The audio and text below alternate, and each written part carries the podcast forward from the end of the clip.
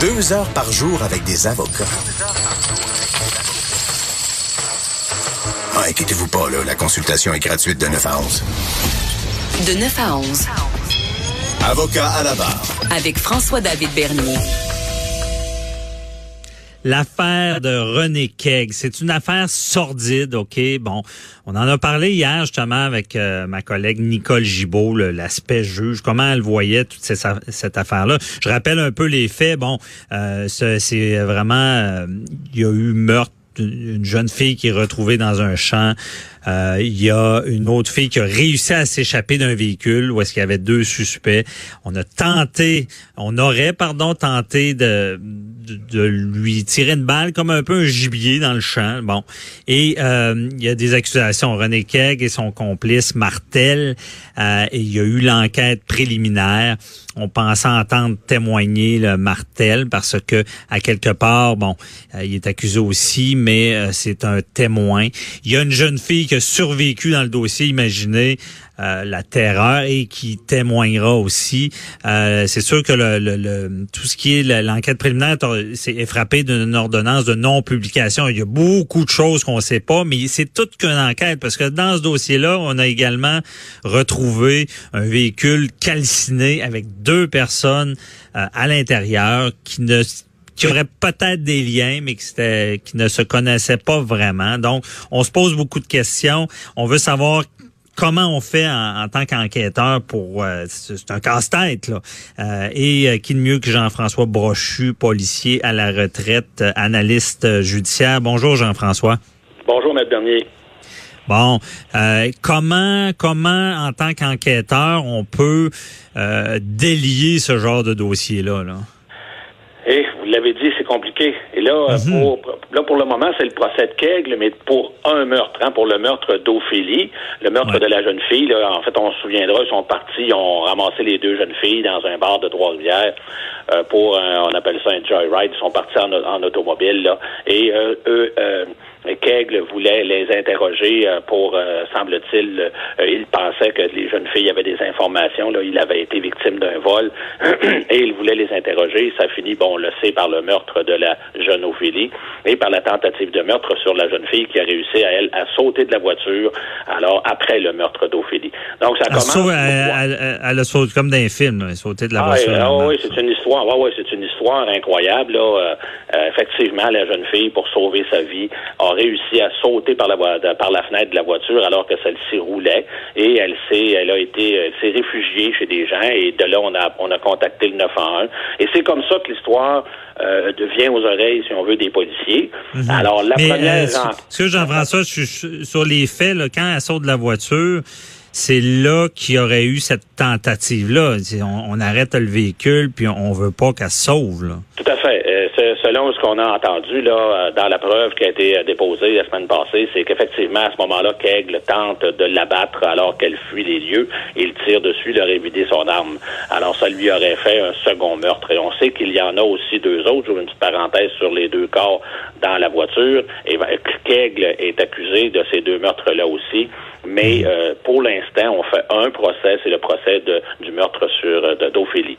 Alors c'est ça. Donc ça, la première rencontre, on comprendra que ça, devient, ça, ça c'est avec la jeune victime, dont on tait le nom hein, pour le euh, pour sa sécurité là, euh, on, on tait le nom de la jeune fille. Donc oui, puis on s'en parlera plus tard de sa sécurité, mais continue. Oui. Alors donc, elle est rencontrée par des policiers qui eux rapidement devant la, devant l'événement ont contacté donc le, le, la machine s'est s'est mise en marche si on veut et des enquêteurs de la division des crimes contre la personne ont été euh, envoyés sur les lieux. Et donc euh, sur les indications justement de la jeune fille on a retrouvé le corps euh, d'Ophélie. Donc à ce moment-là on met en place ce que les policiers font à ce moment-là Maître Bernier c'est la mise en place de ce qu'on appelle une équipe d'enquête coordonnée.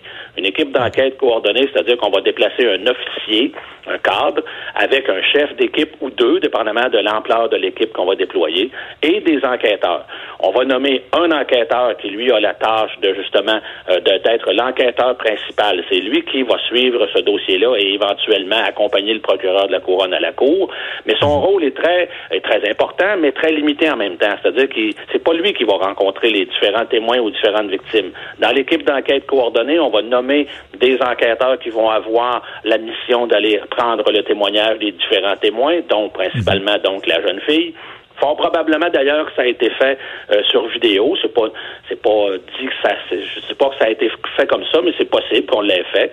Mais euh, et donc euh, certains témoins, à mesure que l'enquête progresse, à mesure qu'on apprend des choses, ben l'enquêteur avec son chef d'équipe vont passer ce qu'on appelle des commandes, c'est-à-dire on va donner des commandes à d'autres enquêteurs qui font partie de l'équipe, qui vont eux aussi aller rencontrer divers témoins pour finalement arriver à au moment où on fait une arrestation, encore là, on a nommé des enquêteurs qui se sont préparés.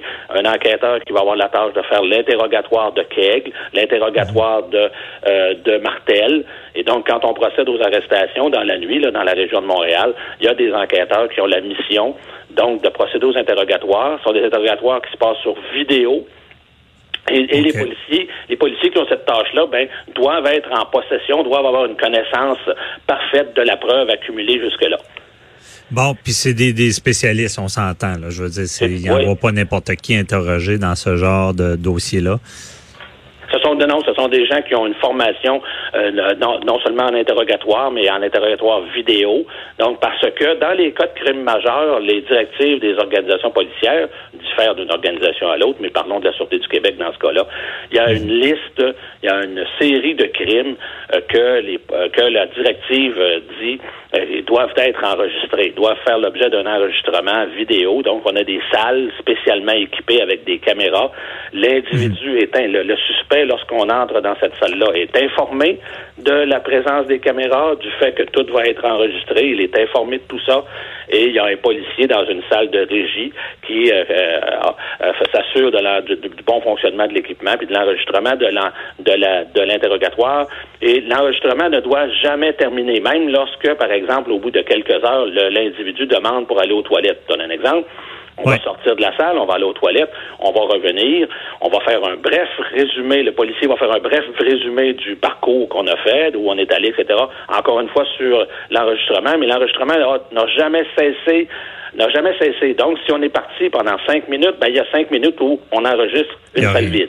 Hein. Mais c'est pour permettre aux juges de s'assurer que du début à la fin, l'enregistrement fonctionne on veut pas de montage avec ce genre de vidéo-là.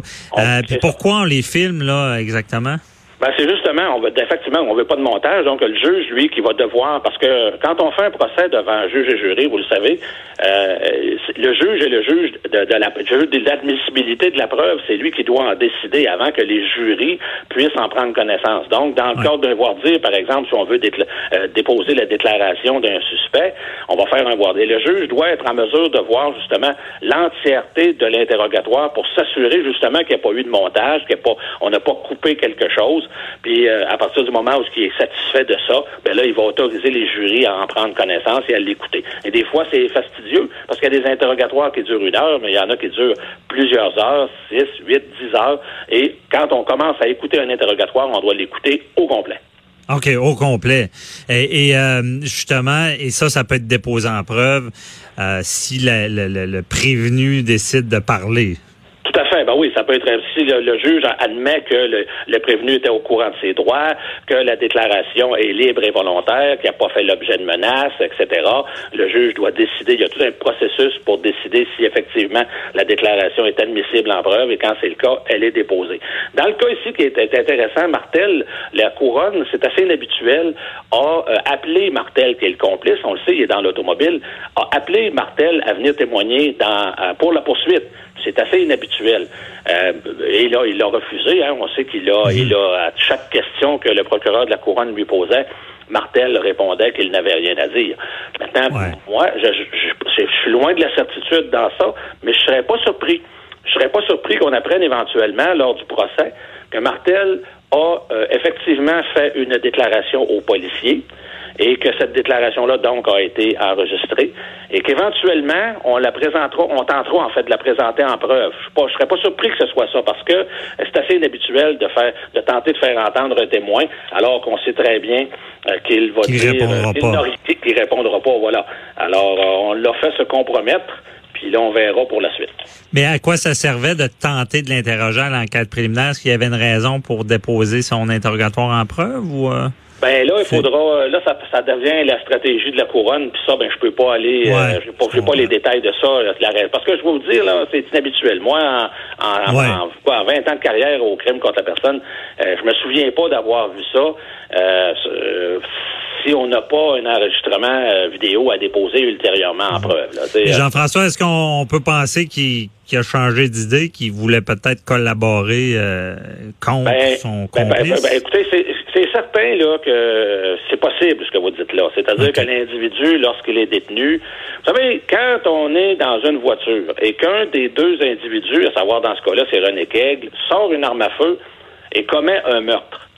Hey, C'est, ça se peut que ça se fasse pas ton bonheur comme passant, parce que là, tu es le complice d'un meurtre. C'était peut-être pas vraiment ton idée peut-être pas autorisé ça, disons. Ouais. peut-être- C'était peut-être pas ça ton plan à l'origine. Fait que quand tu te fais arrêter puis tu te fais dire que tu es arrêté pour un meurtre au premier degré puis que tu, au bout de ton nez, là, prends une sentence de, de prison à vie, euh, ça se peut que tu aies envie d'expliquer aux policiers que c'est pas toi. Sais, c'est ça. ça. se peut que tu aies envie de le faire, dire, c'est lég- c'est légitime, là, euh, de dire aux policiers, non, non, écoutez, là, moi, j'ai pas tiré, c'est pas mon intention, ça s'est passé comme ça. J'approuvais pas ces choses-là. Ouais. Sauf qu'après ça, quand l'individu s'en va dans les murs, à l'intérieur du centre de, des centres de détention, euh, ça, c'est pas quelque chose qui est euh, euh, tout à fait bien compris par certains, une certaine catégorie de criminels.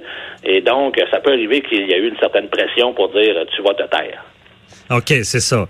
Et euh, très éclairant. Il ne reste pas beaucoup de temps, mais rapidement, est-ce que euh, la, la jeune femme, là, on, va, on, va, on va la protéger? C'est un témoin clé. Là. Ah, tout à fait.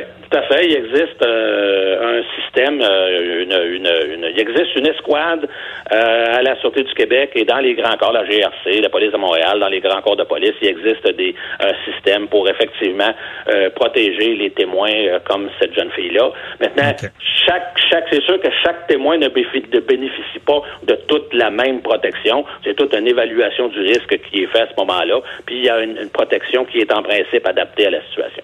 OK. Merci beaucoup, Jean-François Brochu. On se reparle la semaine prochaine pour un autre dossier. Bonne journée. Bon, ça fait plaisir. Bye bye. Bonne journée. Restez là. On parle à Mathieu Fortier, banquier de l'affaire Desjardins.